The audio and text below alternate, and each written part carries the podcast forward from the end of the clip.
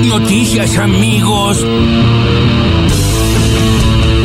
La decisión que tomó nuestro bloque del Frente de Todo dentro del Senado de la Nación están dentro de los parámetros legales en los cuales eh, está permitido este tipo de, de, accionar, digamos, y esto tiene que ver con una decisión del máximo tribunal de la, de la justicia de proponer y avanzar en un fallo en el cual no estamos de acuerdo, digamos. Por eso es la decisión correcta de, de nuestro bloque de avanzar en, en, el marco de esta decisión que se ha tomado, ¿no? Que la chupe. Ustedes me trataron como me trataron, sigan mamando.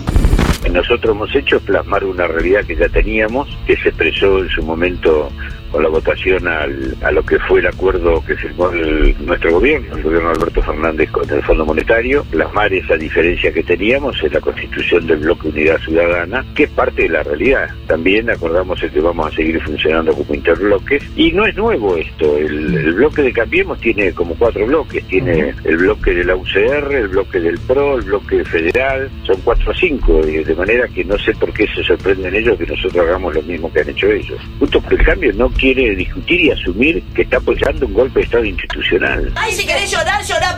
Con el ministro de la Producción, Matías Culfas. Estamos en una situación donde, bueno, están conviviendo las dos realidades. Una mm. realidad que es la del, la del crecimiento, la reactivación productiva con la industria que, que, bueno que ya esto no es un, un, rebote como se decía sino que claramente es un claro. nuevo esquema de crecimiento muy distinto al que había en el gobierno anterior ahora esta realidad también convive obviamente con el mal humor que nos genera a todos el aumento de la inflación, que claro. venía complicada y se agravó obviamente por este por el problema de la guerra en Ucrania. Pero para ser claro, Roberto, la economía real está, está muy bien. Me parece que estamos viendo un, un crecimiento importante del consumo. ¿no? Vamos a ganar y vamos a ser felices los días que nos quedan. Del 1 al 10, ¿cuán conforme estás con el gobierno de Alberto Fernández? Uh, del 1 al 10. Eh, bueno, no, no sé del 1 al 10, pues, te diría un 6. ¿Es muy ah, poco? Un 6, bueno, un 6 es, eh, en algunos casos promocionás. bueno, depende. Eh, ¿Está bien? 6. Si sos nerd y querés eh, hacer las cosas bien en serio, te debería preocupar un poco. Tomemos un café y terminemos esto a ver cómo podemos avanzar. No estoy diciendo que convalides el accionar de Cristina, sí. pero estás diciendo que lo puede hacer, ¿entendí no, bien? Estoy, estoy diciendo que es un tema abierto jurídicamente para ser discutido. Después la lectura de, de, de Luis Majul, porque tengo los dos Luis, eh, de Luis Majul eh, es políticamente correcta desde su mirada. Eh, también hay que pensar que en 2018 Juntos por el Cambio, si bien con otra ley, hizo exactamente lo mismo que está intentando hacer hoy Cristina. ¿Qué hizo? Y consideró que era distinto, eh, a pesar de que estaba junto el PRO y la Unión Cívica Radical, eran como dos bloques distintos al momento de designar. Le agradecemos eh, la clase, ¿eh? la verdad que fue una clase eh, perfecta. No se discute que la Corte Suprema de Justicia es el máximo, el último intérprete. Y bueno, no entonces listo. La fuerza normativa de su sentencia definitiva y no se discute la jerarquía que tiene esta Corte y sus integrantes. Está fuera de discusión. Está bien, lo que se discute ahora, es... Ahora, la sentencia, la sentencia sí en varios aspectos. Uno puede. Está muy bien, bueno, está muy bien y lo estás haciendo, Andrés. Nos quedamos genera... sin tiempo.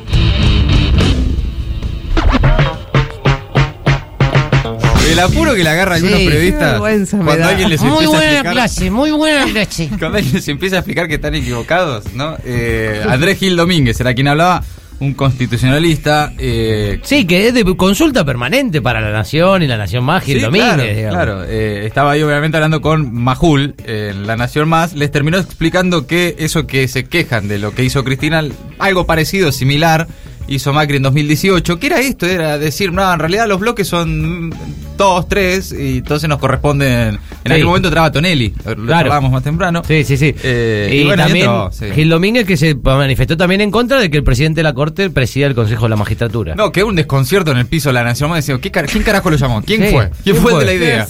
¿Quién, fue el de la idea? de Rodaron cabezas. ¿Es Barcesato? es... Ofelia Fernández hablaba esta mañana, eh, por lo que entendí, con Daniel Toñetti. Eh, sobre el gobierno de Alberto Fernández, le puso un 6 al gobierno de Alberto Ofelia, que eh, por cierto está impulsando un proyecto muy, muy interesante eh, para cambiar el sistema de alimentación en los comedores escolares. Realmente muy interesante el laburo de Ofelia. Ojalá pronto podamos hablar con ella. También hablaba Matías Culfas, el ministro de Desarrollo Productivo, esta mañana en diálogo con Roberto Navarro, y esa doble realidad de la economía, que por un lado eh, crece, los números macroeconómicos, los números estructurales, eh, están arrojando números positivos, crece la economía, crece la actividad industrial, crece la producción, baja el desempleo, bajaron unos puntos de pobreza, claro, pero es la realidad, la situación social, el día a día, y producto evidentemente y especialmente de la inflación de los primeros tres meses, eh, es una realidad que si se la explicase en números, a, a- una sociedad castigada en su poder adquisitivo, te dice, ¿pero de qué me estás hablando? ¿Dónde está creciendo Claro. la economía? Si yo cada vez llego menos a fin de mes. Bueno, esa dualidad es lo que trata de, de complejizar también en el debate público el gobierno. Y en definitiva, a eso apuntan los anuncios de esta semana también. Ha- Habló Parrilli y también Mansur. Qué raro escucharlo a Mansur. Sí, ¿no? está- que- habló no la se primera semana que asumió y después no habló más. Claro que Que medio raro, de hecho, Llegó, ¿no? dijo, che, no hay más pandemia, sáquense los barbijos. Sí. Y después no habló Y ahí más. quedó. Sí, y ahí quedó. Creo que alguien, no sé. Para mí se olvidaron. En un momento dicen, che.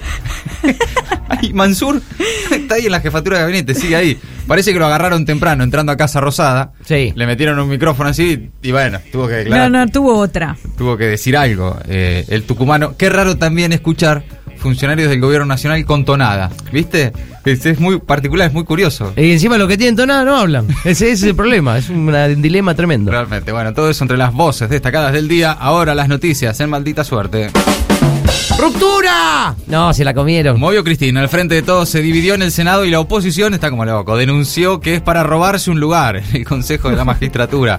Un sector de 21 senadores, eh, renombrado Frente Nacional y Popular, estará encabezado por José Mayans, el formoseño, y otro de 14 por la cristinista Juliana Di Tulio, bajo el nombre Unidad Ciudadana. Y de esta forma el oficialismo busca convertir a uno de los bloques en segunda minoría y de esa manera quitarle la posibilidad al PRO de llevarse un representante para el Consejo, el organismo encargado de elegir y sancionar a los jueces. Claro, la oposición salió fuertemente a cuestionar la división del frente de todos, increíble.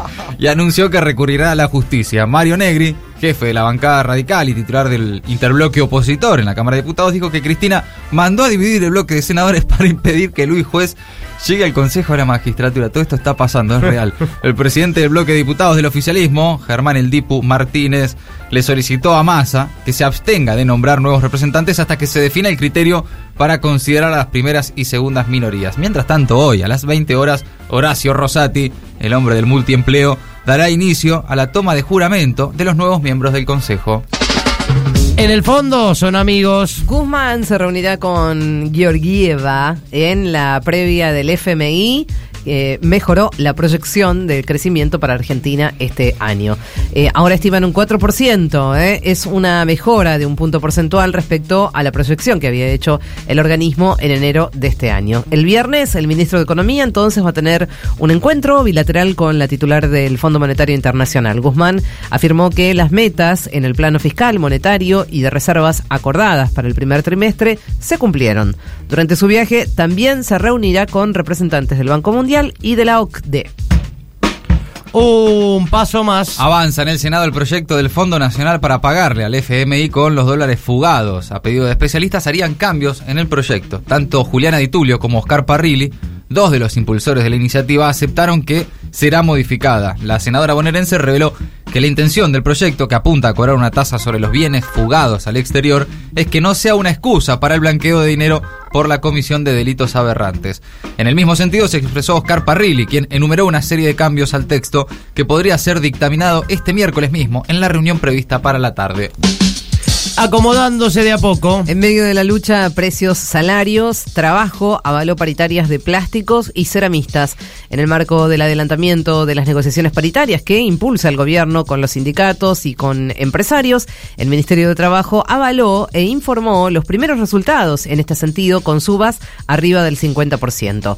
La cartera que conduce Claudio Moroni comunicó entonces el acuerdo paritario con el Sindicato del Plástico. También fue acordado el cierre paritario de la Federación de Obreros Ceramistas de la República Argentina, con un incremento del 54% en el periodo que va de mayo de 2021 hasta abril de 2022. En línea con estas negociaciones, el gobierno convocó para este miércoles un nuevo encuentro que cerrará la paritaria de los estatales. Se va la tercera. Ay, ay, ay, para que lo perdí. Confirmado, habrá una nueva edición del programa Previaje. La fecha no está definida, pero el gobierno explicó que buscan que se aplique después de las vacaciones de invierno, es decir, para incentivar la temporada media y baja antes de fin de año. Al igual que los previajes anteriores, financiaría el 50% de los gastos de los turistas comunes y el 70% para los jubilados de PAMI. El costo total que puede acreditar un turista seguirá siendo de 100 mil pesos. Justicia, 100 años después. Histórico juicio por los derechos humanos de los pueblos originarios. Comenzó a juzgarse la masacre de Napalpí. Se trata de la matanza de más de 200 miembros de las comunidades Cuom y Mocoit, perpetrada por policías y por colonos en 1924 en Chaco. Si bien el juicio no incluirá imputados, dado que los responsables, por supuesto, ya fallecieron, los hechos fueron declarados crímenes de lesa humanidad, por lo cual son considerados imprescriptibles. Es el primer juicio en la historia del país que juzga una masacre a pueblos originarios. Planta Santa. El gobierno lanzó un programa de financiamiento para la investigación y desarrollo en cannabis. El Ministerio de Ciencia presentó el programa de investigación y desarrollo que busca promover proyectos para desarrollar el cannabis y el cáñamo con fines medicinales, industriales y de desarrollo genético. Se van a destinar 250 millones de pesos para su financiación. Hace unos días, el Ministerio de Salud creó una categoría de productos vegetales a base de cannabis para el uso y aplicación en medicina. Europa es la banda de Ucrania. La Unión Europea hará todo lo posible para que Ucrania gane la guerra contra Rusia, así lo afirmó el presidente del Consejo Europeo, Charles Michel, este miércoles desde la ciudad de Kiev. Ustedes no están solos, estamos junto a ustedes, enfatizó Michel en una conferencia de prensa con el presidente Volodymyr Zelensky. Por otro lado, Rusia acaba de entregar por escrito sus nuevas propuestas de negociación a Ucrania que deberá ahora responder. Maldita suerte. Una mirada absurda de una realidad crítica. O una mirada crítica de una realidad cada vez más absurda.